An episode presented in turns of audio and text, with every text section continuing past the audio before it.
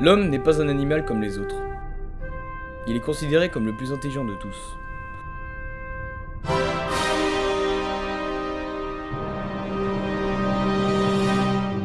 L'homme a réussi à dompter la nature et les intempéries.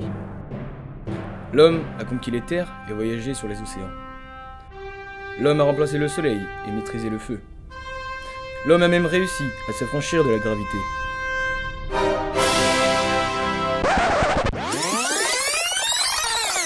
Mais non, l'homme n'est qu'un sacré copieur.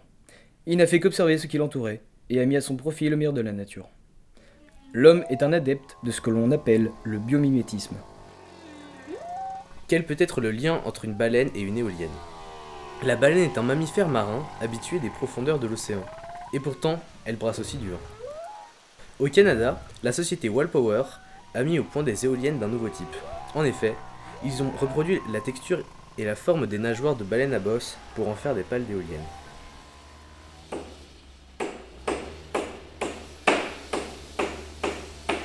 Les maisons en terre sont directement inspirées des termitières, comme par exemple les écodomes construits en sacs de terre.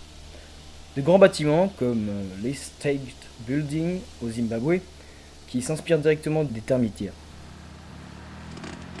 L'architecte il a créé a copié cette structure afin d'y maintenir une chaleur uniforme grâce à une climatisation originale peu coûteuse en énergie.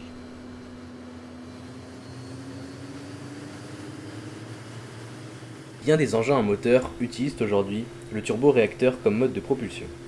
Cette force motrice est employée dans la nature par le nautile, gros coquillage flottant dont la coquille complexe en forme de spirale lui permet de se déplacer silencieusement en eau profonde. La société Speedo propose depuis 2004 des combinaisons de natation ultra rapides dont la surface est calquée sur la peau des requins. Cette révolution technologique a permis de battre de nombreux records mondiaux en compétition internationale en facilitant la glisse et la pénétration dans l'eau.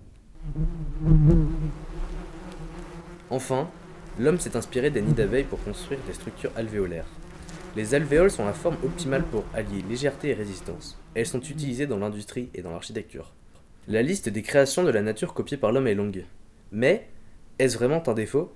Et si la principale caractéristique et qualité de l'espèce humaine était justement de savoir observer la beauté et les qualités de la nature pour se les approprier?